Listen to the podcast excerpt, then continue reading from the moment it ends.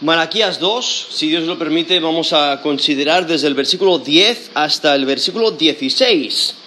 Malaquías 2, desde el versículo 10 hasta el versículo 16. ¿Estás siendo leal a Dios en toda área de tu vida? ¿Estás siendo leal a Dios en toda área de tu vida? Quiero empezar leyendo aquí el texto, Malaquías 2, desde el 10 al 16, por favor. Dice el versículo 10. ¿No tenemos todos un mismo Padre? ¿No nos ha creado un mismo Dios? ¿Por qué pues nos portamos deslealmente el uno contra el otro, profanando el pacto de nuestros padres? Prevaricó Judá y en Israel y en Jerusalén se ha cometido abominación. Porque Judá ha profanado el santuario de Jehová que él amó y se casó con hija de Dios extraño. Jehová cortará de las tiendas de Jacob al hombre que hiciere esto, al que vela y al que responde, y al que ofrece ofrenda a Jehová de los ejércitos. Y esta otra vez Haréis cubrir el altar de Jehová de lágrimas, de llanto, de clamor. Así que no miraré más la ofrenda para aceptarla con gusto de vuestra mano. Mas diréis, ¿por qué? Porque Jehová ha atestiguado entre ti y la mujer de tu juventud, contra la cual has sido desleal, siendo ella tu compañera y la mujer de tu pacto ¿No hizo él uno habiendo en él abundancia de espíritu? ¿Y por qué uno? Porque buscaba una descendencia para Dios. Guardaos pues en vuestro espíritu y no seáis desleales para con la mujer de vuestra juventud. Porque Jehová Dios de Israel ha dicho que Él aborrece el repudio y al que cubre de iniquidad su vestido dijo Jehová de los ejércitos, guardaos pues en vuestro espíritu y no seáis desleales. Eso es Malaquías 2 desde el versículo 10 hasta el versículo 16. ¿Estás siendo leal a Dios en toda área de tu vida? Aquí en este texto Aquí en Malaquías 2, desde el 10 al 16, encontramos un término que se repite eh, cinco veces. Y es el término, eh, en el lenguaje original, es la idea de, de infidelidad, actuar con infidelidad, de ofender, actuar con engaño. Y ocurre eh, cinco veces en, este texto, en especial, en, todos los versículos menos el 12 y el 13, y lo que, lo que refleja es una actitud de infidelidad. O sea, se refiere a una persona que en lo exterior esconde la realidad infiel del interior. Tiene intenciones malévolas en su corazón. Planean asechanzas en sus mentes. Una persona que traiciona, es una persona que rompe el pacto establecido. Es una persona que no cumple una obligación, que rompe confianza. Una persona que viola la integridad. Una persona que realmente no tiene la intención de cumplir su parte del acuerdo. Es una persona infiel. Tiene un carácter defectuoso. Y es una conducta incompatible con los requisitos del pacto con Dios. Por ello está dispuesto a violar los mandamientos de Dios. Refleja una persona que es, que es corrupta y, corrompe eh, eh, su camino. Abandona la lealtad.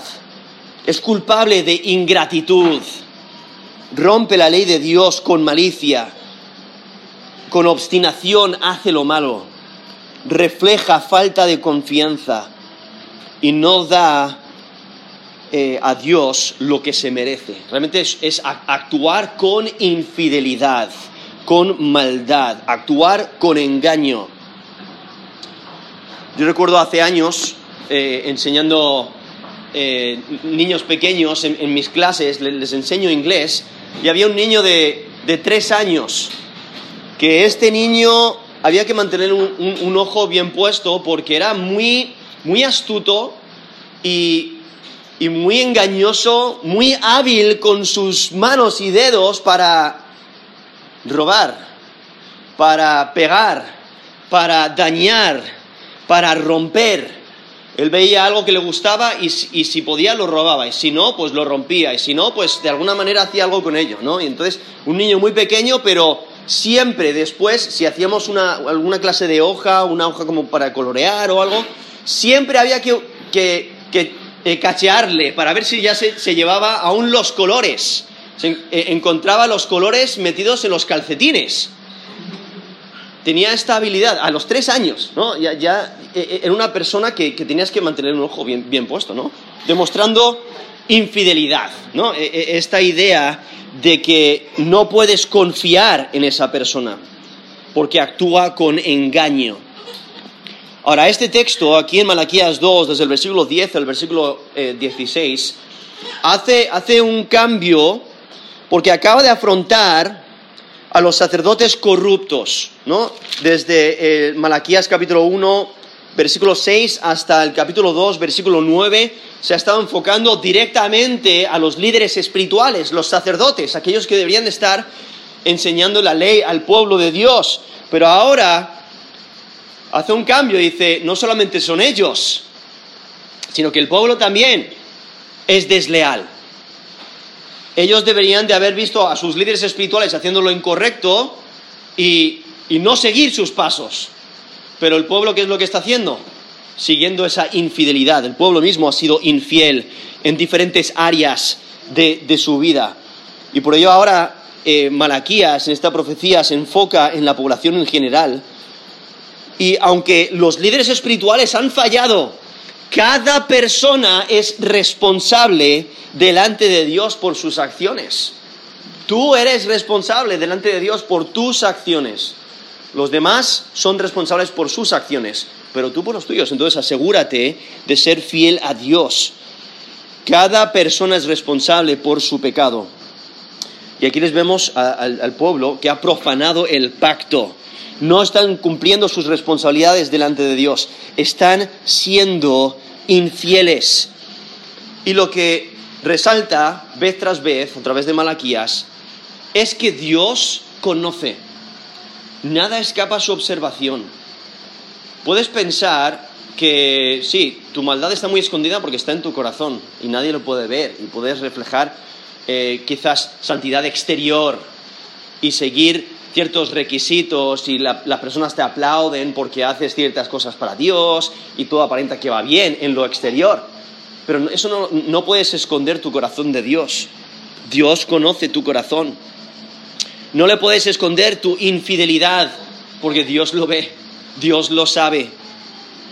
Y quizás estás aquí y piensas que puedes engañar a Dios. Pues por eso tenemos a Malaquías que te dice, no, para nada. Él sabe todo sobre ti, aun lo que no quieres que sepa.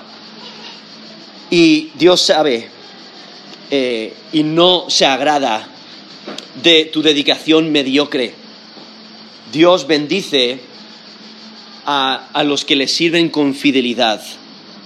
Y quizás piensas que Dios se complace de ti aunque aunque no le ames. Quizás piensas que, puedes agradar a Dios aunque estés cansado de adorarle. Quizás piensas que Dios no conoce tus intenciones o que puedes agradar a Dios sin temerle o que puedes agradar a Dios sin obedecerle. O quizás piensas que puedes vivir para Dios sin ponerle primero. O quizás piensas que puedes agradar a Dios persistiendo en tu pecado. Quizás piensas que Dios aceptará todo tu sacrificio aunque le desprecies.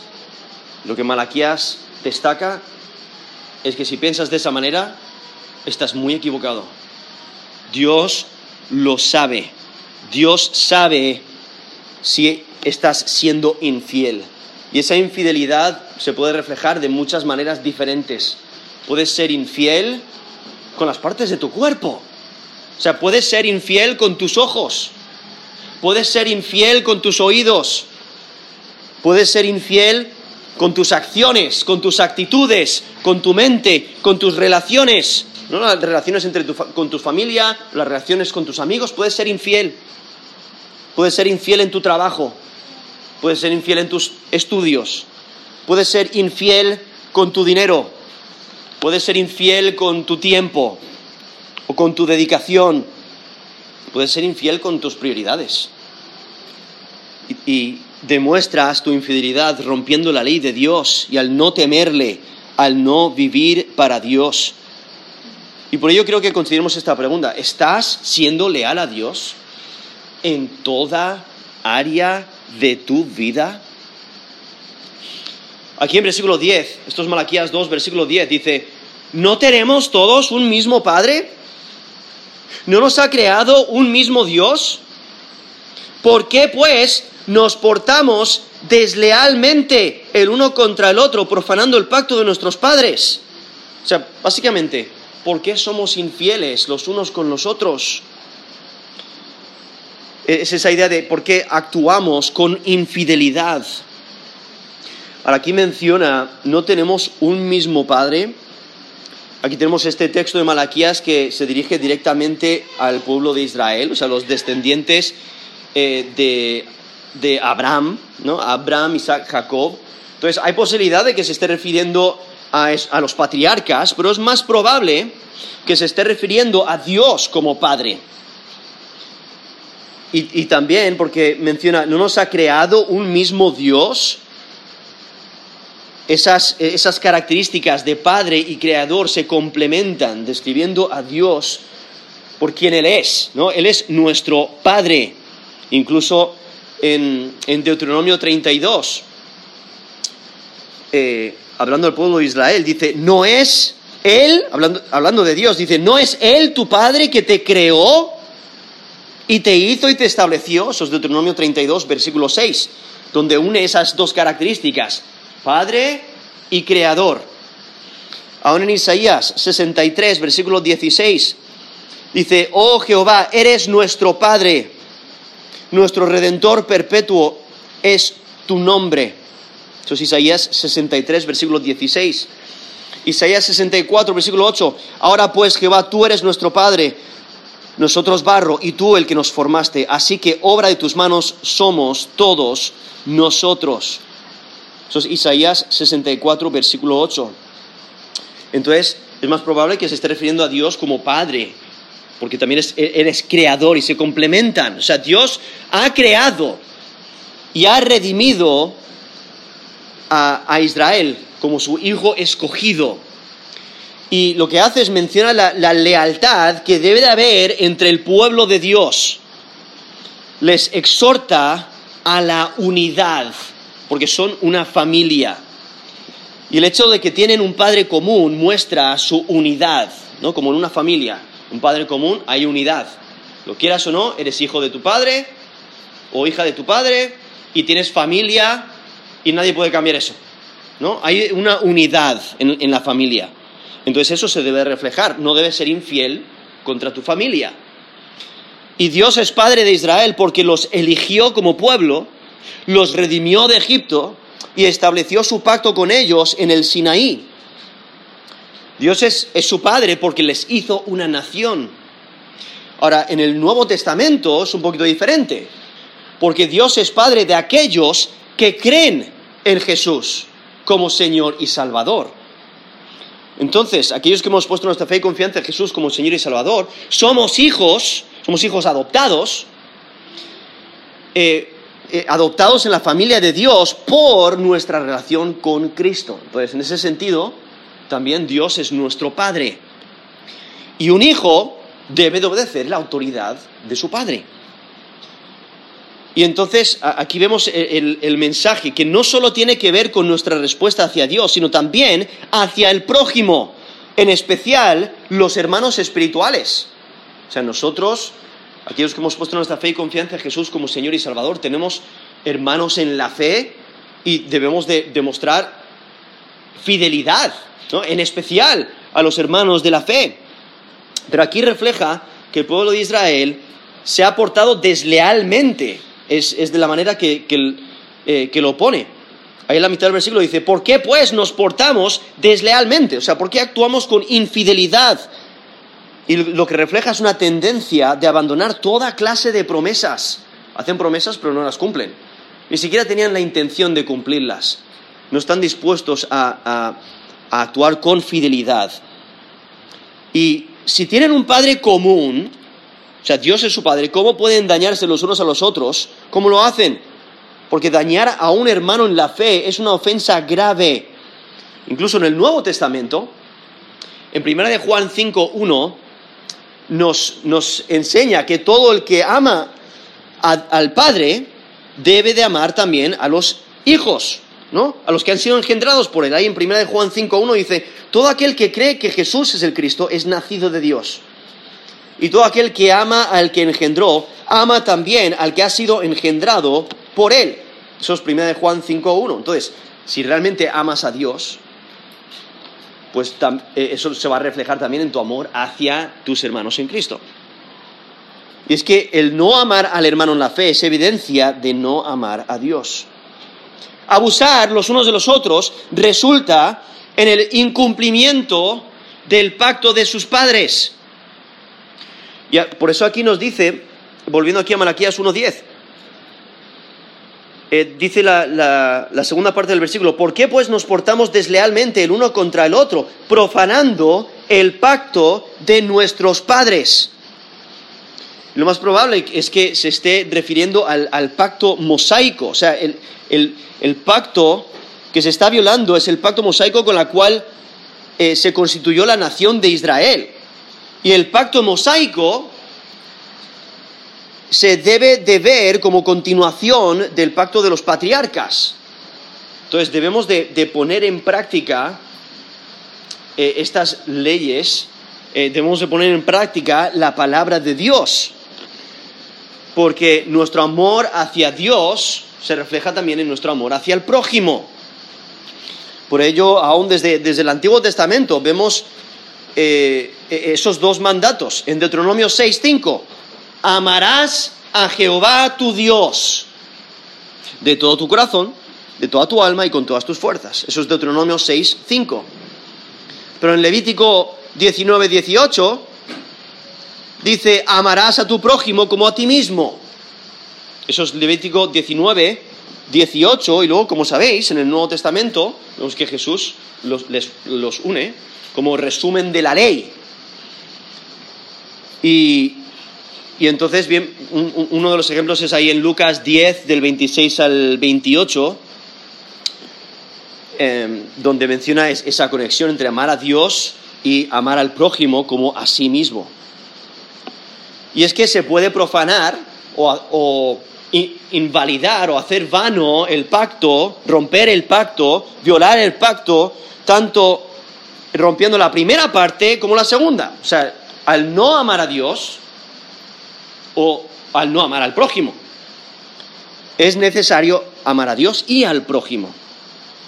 Y aquí vemos que han profanado el pacto de sus padres, lo cual es similar a lo que ocurrió con los hijos de Leví. Ellos habían profanado el pacto de Leví, como hemos visto ya ahí en Malaquías 2.8. Realmente es un contraste con el, con el recto, el que anda con fidelidad, porque nos dice Salmo 15, versículo 4, está hablando del recto, dice, aquel cuyos ojos el vil es menospreciado, pero honra a los que temen a Jehová. El que aún jurando en daño suyo, no por eso cambia. Entonces ahí está reflejando una persona que anda en rectitud y quizás ha jurado o le, ha prometido algo a, un, eh, a uno de sus hermanos en la fe y luego cambian las circunstancias y bueno, ya no le conviene o ya le es más difícil cumplir, pero lo va a hacer igual. ¿Por qué?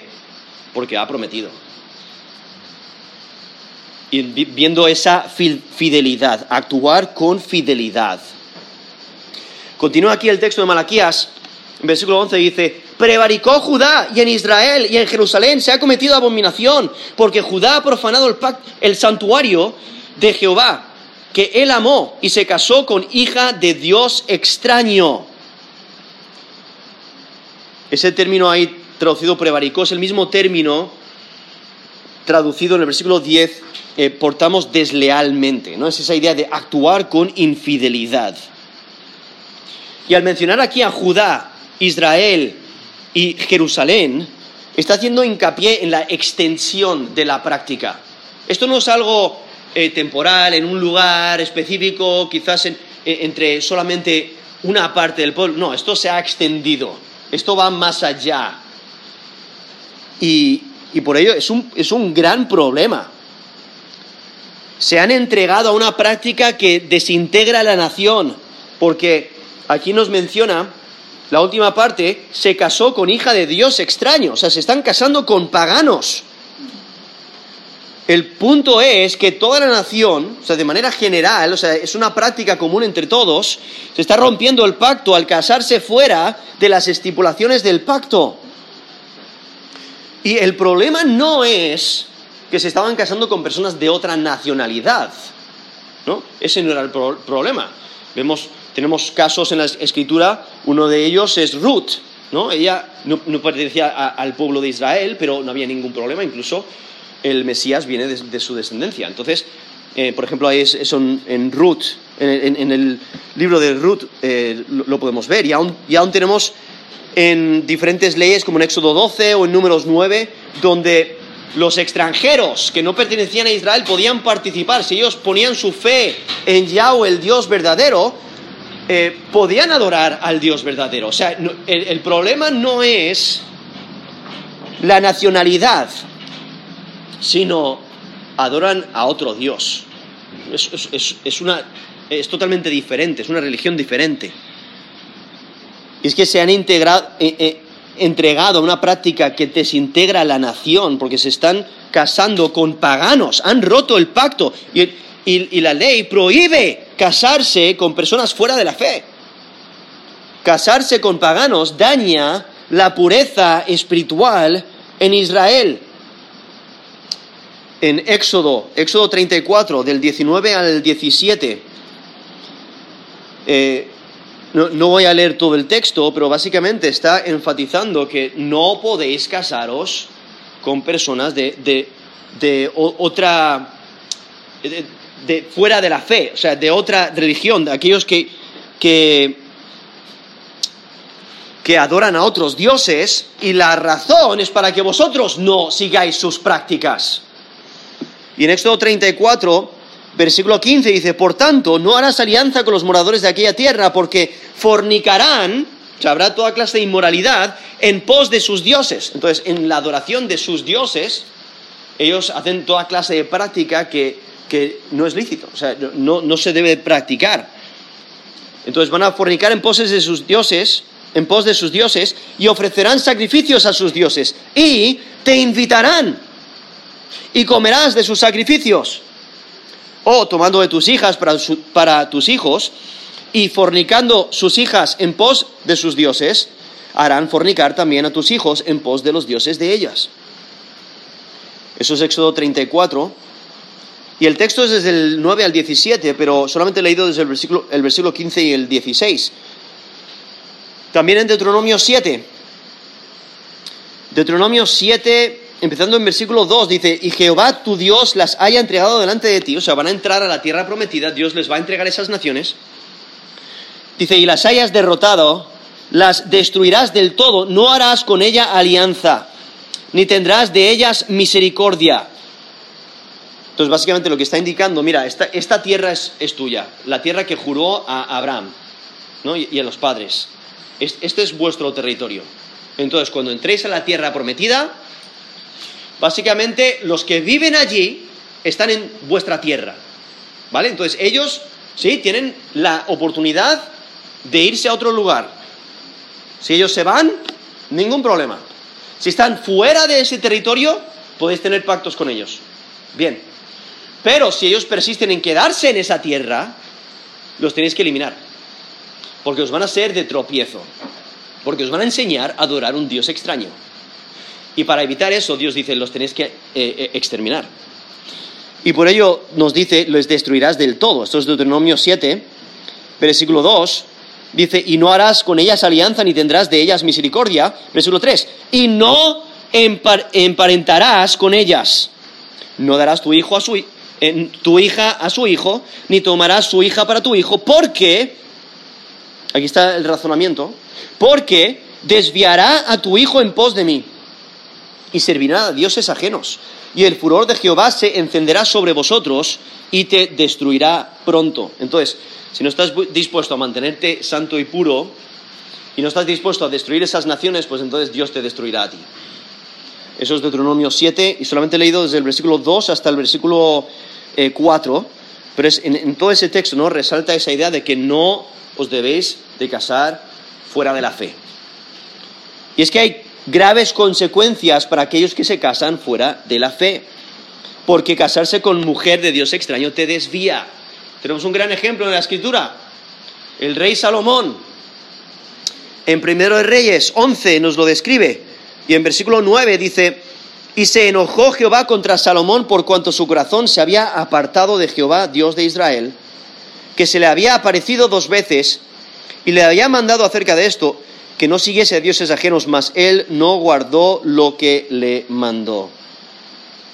Y ese texto nos menciona que la razón por la que Salomón se desvió es porque se casó con mujeres paganas y ellas desviaron su corazón porque ellas continuaron siguiendo y, adorando a sus dioses. No abandonaron eh, sus dioses. Y entonces, ¿qué es lo que ocurrió? Salomón empezó a, respetar y a servir a estos otros dioses y por ello su corazón se apartó de Jehová. Eso es primero de Reyes 11 eh, y el texto del 1 al, del 1 al 10. Aún Nehemías menciona eso, eh, que es justamente el contexto que encontramos aquí en Malaquías, aunque Nehemías llega un poquito después, pero Nehemías, en Nehemías 13, versículo 26 dice, ¿no pecó por esto Salomón, rey de Israel? Bien que en muchas naciones no hubo rey como él y que era amado de su Dios, y Dios le había puesto por rey sobre todo Israel, aún a él le hicieron pecar las mujeres extranjeras. Eso es Nehemías 13, y he leído versículo 26, donde vemos esa misma idea. O sea, eh, las personas fuera de la fe te, incitan a adorar otras cosas y no al Dios verdadero. Entonces la cuestión es eh, teológica, no biológica. ¿no? Casarse fuera de la fe automáticamente conduce a un declive espiritual. Y cuando se tolera los matrimonios fuera de la fe, lo acompaña un abandono, un abandono de la moralidad, un abandono de la eh, espiritualidad, y al final te, desvía hacia la idolatría. Y por eso es tan serio. Y por ello vemos aquí que es, es, una abominación, es detestable. Casarse con un pagano es igual que dedicarse a un dios pagano. Lo interesante es que los dioses, o sea, aquellos que sirven a dioses falsos, ellos nunca abandonan sus dioses. Eh, cuando pero el pueblo de Dios fácilmente eh, deja a un lado al Dios verdadero. En Jeremías 2.11 dice, ¿acaso alguna nación ha cambiado sus dioses? Aunque ellos no son dioses. Sin embargo, mi pueblo ha trocado su gloria por, por lo que no aprovecha. Eso es Jeremías 2, versículo 11. Y entonces aquí, en versículo 10, esto es Malaquías 2.10, dice, ¿Por qué pues nos portamos deslealmente el uno contra el otro? Profanando el pacto de nuestros padres.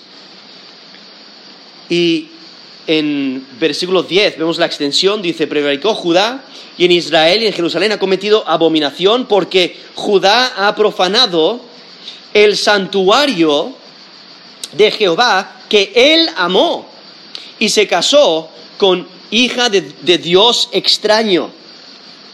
Ahí si notáis, dice, ha profanado el, santuario de Jehová. Ahora hay diferentes opiniones en cuanto a santuario, porque ese término santuario realmente se refiere a algo que es santo, algo que es apartado para algo especial.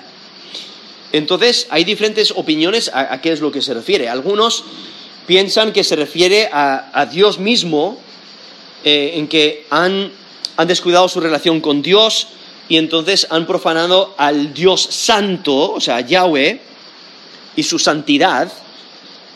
Otros piensan que se refiere a la simiente santa, o sea, al pueblo de Israel, al pueblo de Dios.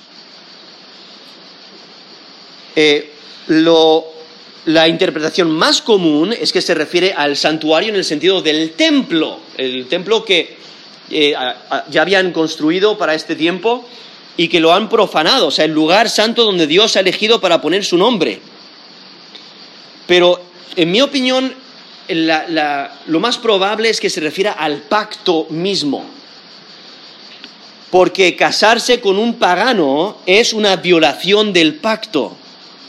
Lo santo profanado debe ser el pacto o el, el estatuto que prohíbe esa clase de relación. Entonces, al casarse con hija de Dios extraño, han profanado el pacto santo de Dios. Y entonces por ello, aquí eh, vemos, estamos aquí en versículo 11 y tenemos frases paralelas, ¿no? Porque ahí dice, la primera parte, eh, prevaricó Judá. En la segunda parte, Judá ha profanado, ¿no? Ha profanado lo santo, o ha profanado el santuario de Jehová. Entonces, ahí, vemos esas paralelas, ¿no?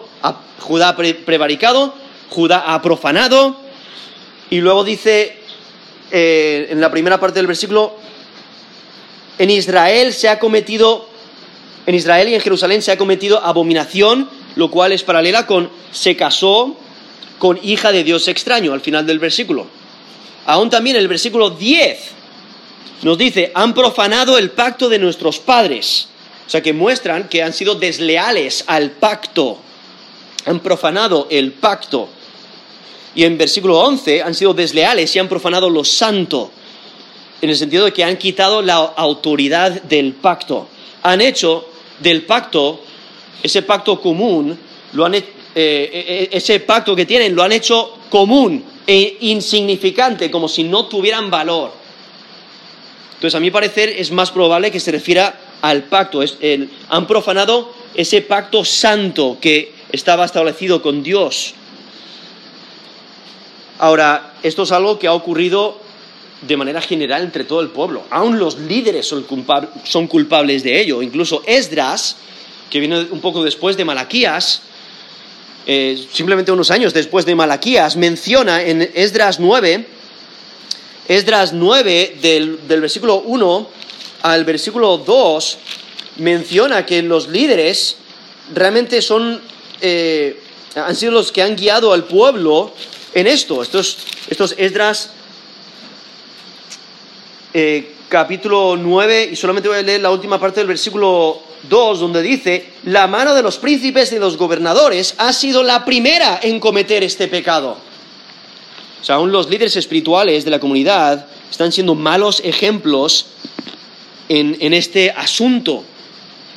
Y por ello vemos aquí eh, Dios está, les, está echando en la cara esta infidelidad.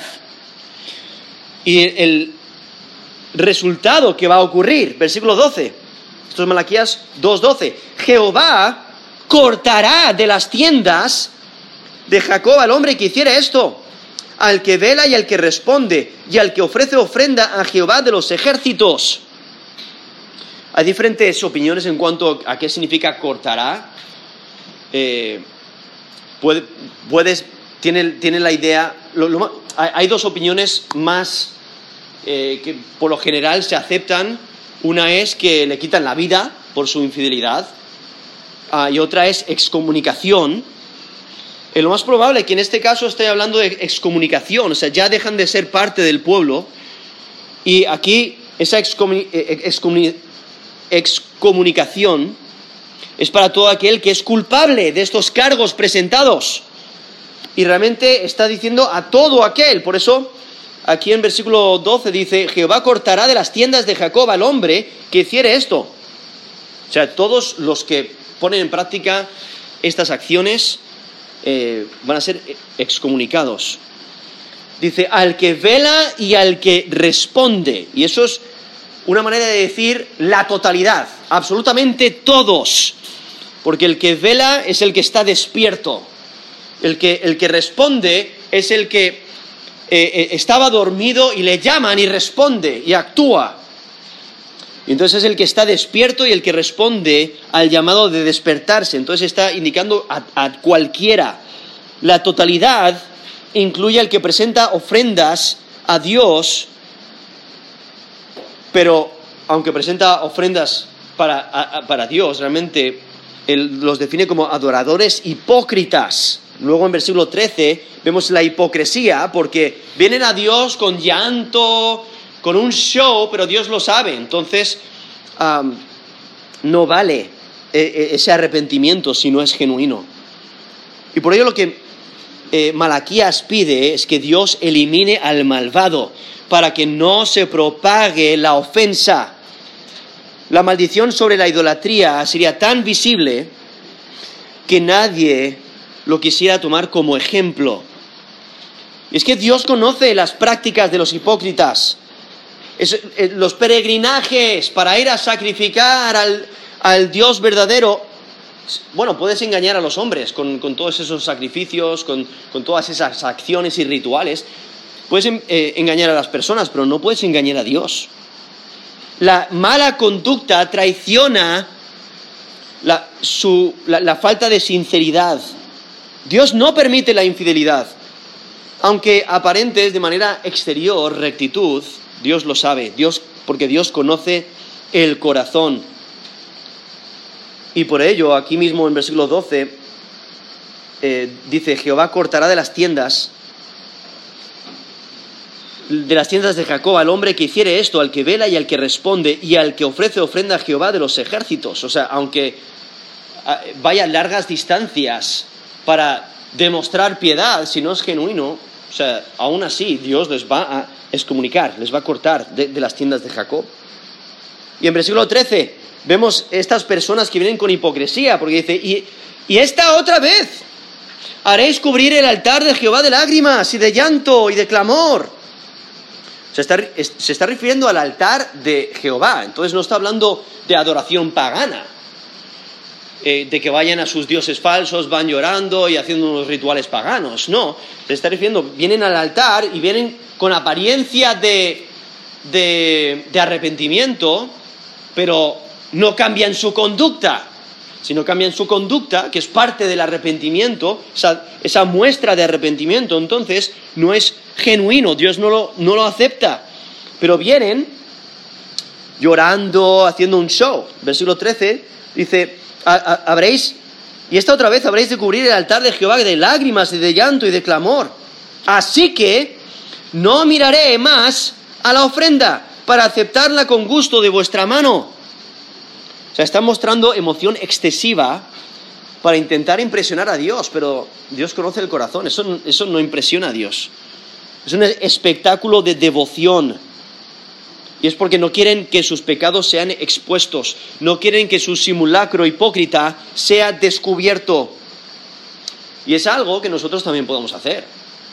O sea, podemos estar presente en todos los cultos de la iglesia, en todas las reuniones, podemos eh, ser la persona que canta más alto en la congregación, eh, podemos ser la, primera persona en ir a ayudar y, limpiar el local, o el primero en apuntarse a un campamento. Podemos, podemos reflejar un montón de, de, eh, piedad exterior.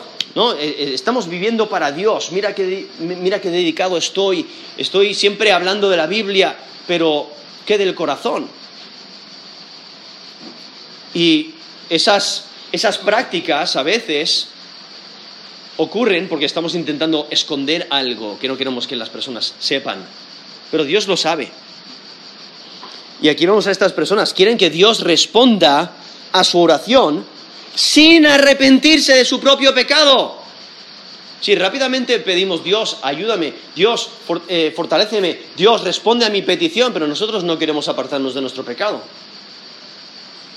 Y nos dice Proverbios 28, versículo 9, el que aparta su oído para no oír la ley, su oración también es abominable. O sea, que es detestable. Esos Proverbios 28, 9. Es un versículo en el cual debemos de considerar bastante. Porque nos dice, si nosotros, básicamente, si no queremos escuchar la palabra de Dios, Dios tampoco quiere escuchar tu oración. Entonces, si cierras tus oídos, dices, no, no quiero escuchar, no quiero cambiar. Porque esa idea de escuchar va, va a transformar y, vas a actuar de acuerdo a lo que has escuchado. Pero si dices, no, no, no, no, vale, eh, escucho una predicación o leo la escritura o alguien me, me, recita un versículo y me anima espiritualmente y yo digo, no, no, no, eso no me interesa. Entonces cuando tú te pones a orar y dices, Dios, eh, provee para mis necesidades, o Dios, ayúdame en este examen, o ayúdame en el trabajo a lidiar con esta persona difícil. Dios dice, mira, tú no quieres escuchar mi palabra, yo no quiero escuchar la tuya. Y aquí los vemos, quieren que Dios responda a su oración sin arrepentirse de su propio pecado. En Proverbios 15, 8 dice, el sacrificio de los impíos es abominación a Jehová. Ese término abominación es la idea de, detestable, repugnante. Mas la oración de los rectos es su gozo. Sus Proverbios 15, 8. Entonces aquí vienen los impíos. ¿Quién es el impío? El que es infiel el que no obedece a Dios, el que vive para sí mismo, el que persiste en pecar y no quiere arrepentirse. Y sí, trae sacrificio. Y puede ser un gran sacrificio. Puede ser de acuerdo a la ley. Pero ese sacrificio, si, si no es eh, de la manera correcta, con el corazón correcto, Dios lo recibe como algo corrupto, algo que no vale y por ello Dios no lo acepta, pero lo que sí, lo que Dios sí acepta es, nos dice ahí Proverbios 15:8, más la oración de los rectos es su gozo. ¿Por qué? Porque el corazón está dedicado a Dios. En Proverbios 21-27 dice, el sacrificio de los impíos es abominación. ¿Cuánto más ofreciéndolo con maldad? Esos Proverbios 21, versículo 27. Entonces aquí, estas personas, todo su gemido, todo su clamor, no alcanzarán nada por su propia maldad. No entienden que todos sus sacrificios no encuentran el favor de Dios porque Dios conoce su infidelidad. Y de la misma manera que los eh, sacrificios de los sacerdotes no reciben el favor de Dios. Aquí vemos al pueblo, sacrificios del pueblo tampoco, porque lo están ofreciendo con infidelidad. Y por eso dice la última parte del versículo 13, así que no miraré más la ofrenda para aceptarla con gusto de vuestra mano. Y en versículo 14 vemos que el pueblo responde, ¿por qué? ¿No? Por eso dice, más diréis, ¿por qué? Y entonces Dios responde, da, la razón por la cual rechaza las ofrendas que acaba de mencionar ahí en versículo 13. Dice, porque Jehová ha atestiguado, es la idea de ser testigo, entre ti y la mujer de tu juventud, contra la cual has sido desleal, siendo ella tu compañera y la mujer de tu pacto. Aquí les vemos siendo infieles de diferentes maneras, pero aún en sus matrimonios. Y Yahweh, el Dios verdadero, es testigo. Él está en todas partes, Él conoce todo. Él es testigo y el principal testigo en una boda es Dios. Y por ello Él dice, yo soy testigo y he atestiguado entre ti y la mujer de tu juventud.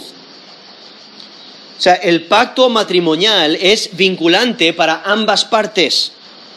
Y la impresión que da el texto es que muchos se habían divorciado de sus mujeres judías, que estaban dentro del pueblo, dentro del pacto, con el propósito de casarse con mujeres paganas.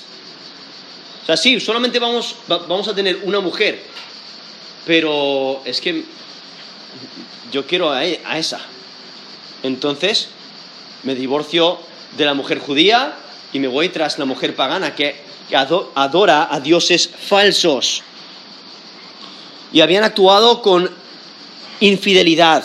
Habían sido infieles en el pacto, en el pacto con Dios, en el pacto con, con, su, con su esposa.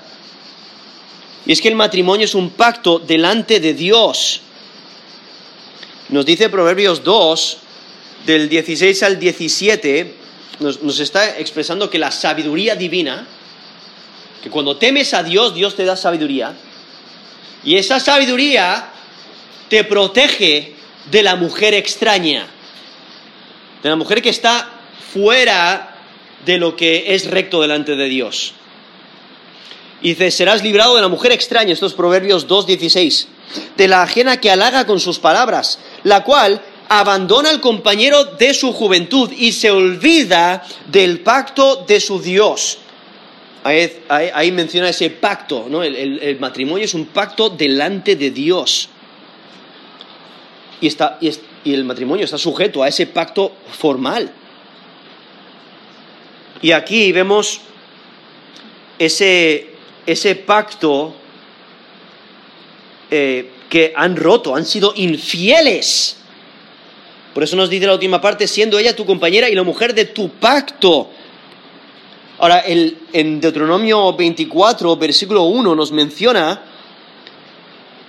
eh, una carta de divorcio. O sea, al tener una carta de repudio, también habría un, documento de matrimonio. Y esto es lo que están rompiendo. No han sido leales. Sus acciones son detestables y están prohibidas en la ley. Y Dios es el principal testigo.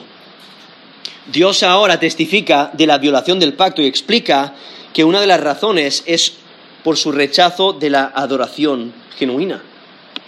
Por ello aquí en versículo 14 dice, porque Jehová ha testiguado entre ti la mujer de tu juventud, contra la cual has sido desleal, otra vez usando ese término de infidelidad, siendo ella tu compañera y la mujer de tu pacto. Y entonces en versículo 15 Dice, ¿no hizo él uno? habiendo en él abundancia de espíritu. ¿Y por qué uno? Porque buscaba una descendencia para Dios. Guardaos pues en vuestro espíritu y no seáis desleales para con, la mujer de vuestra juventud. Eso es versículo 15. Eh, Ahora, esa primera parte del versículo 15 es un poquito eh, difícil de, entender. Realmente una, mejor traducción, encontramos en la Biblia de las Américas, en Malaquías 2.15 dice, pero ninguno que tenga un remanente del Espíritu lo ha hecho así. ¿Y qué hizo este? Mientras buscaba una descendencia de parte de Dios. Entonces, básicamente dando a entender que una persona que sí es fiel a Dios, una persona que está dedicado a Dios, no, va a no se va a portar deslealmente, no va a romper su pacto matrimonial, no va a romper el pacto con Dios, y luego dice, y, por, eh, y entonces empieza a hablar y da el ejemplo de Abraham. ¿no? ¿Qué es lo que él estaba haciendo? Estaba buscando descendencia para Dios, pero no estaba dispuesto a esperar hasta que Dios le diera descendencia. Entonces, eh, vemos en, en Génesis 16 su infidelidad. ¿no? del patriarca Abraham, cuando nos dice Génesis 16, del 1 al 4, dice, Sarai, mujer de Abraham, no le daba hijos. Y ella tenía una sierva egipcia que se llamaba Agar. Dijo entonces Sarai a Abraham, ya ves que Jehová me ha hecho estéril, te ruego pues que te llegues a mi sierva, quizás tendré hijos de ella. Y atendió a Abraham al ruego de Sarai. Entonces, básicamente, en, ese texto continúa, eso es en Génesis 16, y el texto del 1 al 4, pero viendo que Abraham no fue loable en sus esfuerzos iniciales de asegurar una descendencia, especialmente porque estaba intentando buscar una descendencia para Dios, pero lo está haciendo de una manera incorrecta.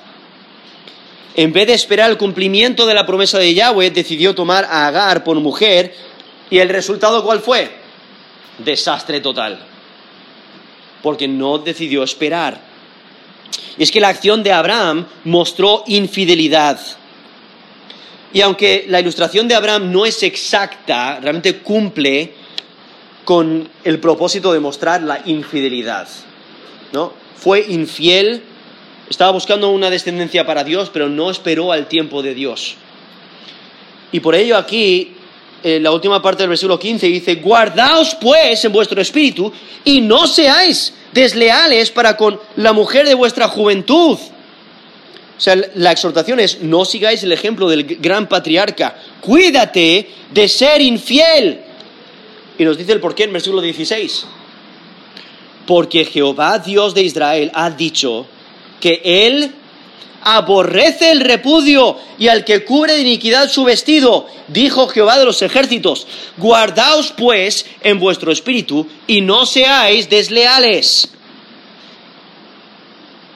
O sea, por si hubiera alguna clase de duda del pecado del que está hablando, Dios lo clarifica.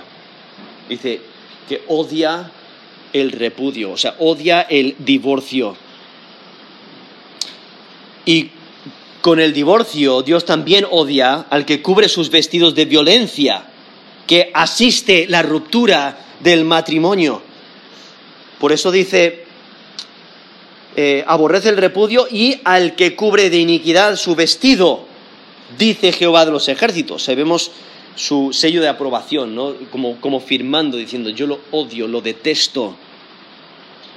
Esa idea, al que cubre de iniquidad su vestido, eh, es la idea de que la ropa refleja al hombre, ¿no? Si, vais a un matadero, veis a, eh, unos hombres vestidos con sus delantales y está lleno de sangre y que demuestra qué es lo que han estado haciendo, ¿no? Ahí en el matadero. Entonces la ropa refleja qué clase de hombre es, o en este sentido el, trabajo que ha hecho. Vas a un mecánico y están llenos de grasa o de, aceite, están llenos de, de, todo lo que han estado haciendo. Y entonces la ropa refleja ese vestido, refleja lo que han estado haciendo. En este caso es la iniquidad. No, al que cubre de iniquidad su vestido. O sea, la, injusticia y la iniquidad dejan la marca sobre la persona y es visible a otros. Y lo que les cubre es la violencia. Y lo que adviertes a la sociedad de que ha sido infiel en su pacto matrimonial. Porque el divorcio siempre es violento y siempre deja cicatrices emocionales y espirituales. Y por ello Dios lo trata con total seriedad. Y por ello repite la exhortación del versículo 15. Por eso dice, guardaos pues en vuestro espíritu y no seáis desleales. Está repitiendo esa frase que ya mencionó en el versículo 15. O sea, no lo hagáis. Pero aquí vemos como Dios aborrece el repudio, aborrece el divorcio. Ahora, quizás estáis pensando en la escritura, estáis pensando en un contexto similar. Tenemos a Esdras, que él manda que se divorcien. O sea, Malaquías dice, Dios aborrece el divorcio. Esdras manda que se divorcien, solamente unos años después. Nehemías viene y él no, no habla ni, ni a favor ni en contra del divorcio. Lo que hay que entender es que Malaquías y Esdras abordan dos tipos distintos de matrimonio y divorcio. Malaquías da a entender que los matrimonios ilícitos han causado divorcios con las mujeres del pacto. Y este divorcio da lugar a que Dios diga odio el divorcio, porque se están divorciando de las mujeres que sí temen al Dios verdadero para casarse con mujeres que no temen a Dios verdadero, sino que están entregadas a la idolatría y a la adoración de esos dioses falsos. Y por ello expresa el horror de la ruptura del pacto demostrado con la ruptura de sus matrimonios judíos. Por ello Yahweh odia el divorcio, odia el divorcio entre personas de la comunidad de fe. Ahora, Esdras, él no aborda el tema del divorcio judío que les lleva a matrimonios ilegales, sino que él hace es condena el matrimonio con mujeres de dioses extraños y aborda el tema de casarse fuera de la fe. Y el pueblo de Dios ya se ha pasado de la raya. ¿No? Entonces, Dios odia el, divorcio, pues mira, rápidamente me voy a casar con esa mujer, esa es la mujer que yo quiero. Sí, sirve a otro Dios, pero esa es la mujer. Entonces, ya, lo siento, ya estoy casado. Ya estoy casado con, esa, mujer Dios extraño. Y Esdras dice, no, no, no, eso no vale. Ah, Hay que, eh, os tenéis que separar de ellas porque se están aprovechando del pacto matrimonial, se están casando en rebelión y luego justifican que no pueden hacer nada. Y aquellos que tienen esa clase de matrimonios, Esdras dice, deben de terminarlos. Sí, Dios odia, odia el divorcio entre su pueblo, pero deben, deben de apartarse de ese- esos matrimonios ilícitos. En, la situación de Esdras, requiere ese divorcio para que se separen del mundo pagano, para que no adoren a dioses falsos.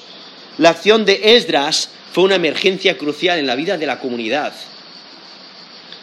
Y Nehemías lo que hace es simplemente manda que no se casen más, que no se casen más con dioses, con dioses extraños. Entonces realmente vemos que son, eh, se abordan eh, de, de manera diferente, o sea, dos, dos tipos distintos de, de matrimonio y divorcio, y por ello realmente no hay contradicción. Por ello aquí vemos que Malaquías nos dice, Dios aborrece el divorcio. El Nuevo Testamento nos dice el texto en 2 Corintios 6 del 14 al 18, lo pone muy claro. No te cases fuera de la fe. No lo hagas. En 2 Corintios 6, del 14 al 18, dice, no os unáis en yugo desigual con los incrédulos. Esa idea de yugo desigual era esa práctica de, de poner un yugo sobre animales para arar el campo. ¿Y qué pasa? Si tienes un animal que es mucho más fuerte que otro, o sea, si son animales diferentes, eh, pues uno va a tener más fuerza y al final no pueden caminar recto. No pueden. Eh, no sé si alguna vez habéis intentado e- e- empujar algo, quizás un carro, y, y, vamos a decir que hay un, un niño pequeño en un lado que está empujando y está empujando un adulto, pues, pues se desvía porque empuja mucho más fuerte el adulto, ¿no? Es esa idea, dos animales que si uno es más fuerte, pues va a desviar. Entonces, por eso dice, no os unáis en yugo desigual con los incrédulos, aquellos que no tienen fe en Dios, porque ¿qué compañerismo tiene la justicia con la injusticia? ¿Qué comunión la luz con las tinieblas? ¿Y qué concordia Cristo con Belial? ¿O qué parte el creyente con el incrédulo? ¿Y qué acuerdo hay entre el templo de Dios y los ídolos? Porque vosotros sois el templo de Dios viviente. Como Dios dijo, habitaré andaré entre ellos y seré su Dios. Y ellos serán mi pueblo. Por lo cual, salid en medio de ellos y apartaos, dice el Señor, y no toquéis lo inmundo. Y yo os recibiré y seré para vosotros como Padre, y vosotros me seréis hijos e hijas, dice el Señor Todopoderoso. Eso es 2 Corintios 6, del 14 al 18, donde pone muy claro, mira, no os caséis con incrédulos, porque eh, no hay esa unión, es como intentar eh, meter en, una, en una botella agua y aceite, es que no se mezclan, no lo hagáis. Pero entonces en 1 Corintios 7 nos menciona que, mira, si a lo mejor un- un- una persona eh, antes de conocer a Cristo se casó con una persona que no conocía a Cristo, lo cual es, es común, ¿verdad? Y entonces pone su fe y confianza en Jesús como Señor y Salvador, entonces ahora está casado con un, incon- un inconverso, y ahí en, en 1 Corintios 7 dice, si ya estás casado con un, inconverso, no debes de, de divorciarte, o sea, puede ser que Dios te use para que esa persona venga al conocimiento de Cristo. Entonces, por ello nos dice en, en 1 Corintios 7, versículo do- eh, 12, si algún hermano tiene una mujer que no sea creyente y ella consiente en vivir con él, no la abandone. ¿no? Y si una mujer tiene marido que no sea creyente y él consiente vivir con ella, no la abandone. Pero entonces nos dice, hay posibilidad de que el inconverso diga, yo ya no quiero tener nada contigo porque tú eres radical, ¿no? Tú, tú crees en, en Cristo eh, de una forma radical y yo no, yo no lo quiero. Entonces dice, pero si el inconverso, esto es versículo 15, si el incrédulo se separe, sepárese, pues no está el hermano o la hermana sujeto a servidumbre en semejante caso, sino que a paz nos llamó Dios, porque ¿qué sabes tú? O mujer, o quizás, eh, perdón, si quizás harás salvo a tu marido. ¿O qué sabes tú, o marido, si quizás harás salva a tu mujer? Eso es 1 Corintios 7, del 12 al 16, pero vemos que si ya estás casado con un inconverso, no debes de divorciarte. De todas formas, cuando eh, algunos líderes religiosos le hacen la pregunta a Jesús, en Mateo 19, del 3 al 9, nos dice, él respondiendo, esto es en versículo 4, Mateo 19, 4, él respondiendo les dijo, ¿no habéis leído que él los hizo al principio, varón y hembra los hizo, y dijo, por esto el hombre dejará padre y madre y se unirá a su mujer, los dos serán una sola carne, así que no son ya más dos, sino una sola carne. Por lo tanto, lo que Dios juntó, no lo separe el hombre. Entonces Jesús mismo está diciendo, mira, lo que Dios ha juntado, tú no, o sea, has establecido este pacto matrimonial delante de Dios, Dios lo ha juntado, no lo separes.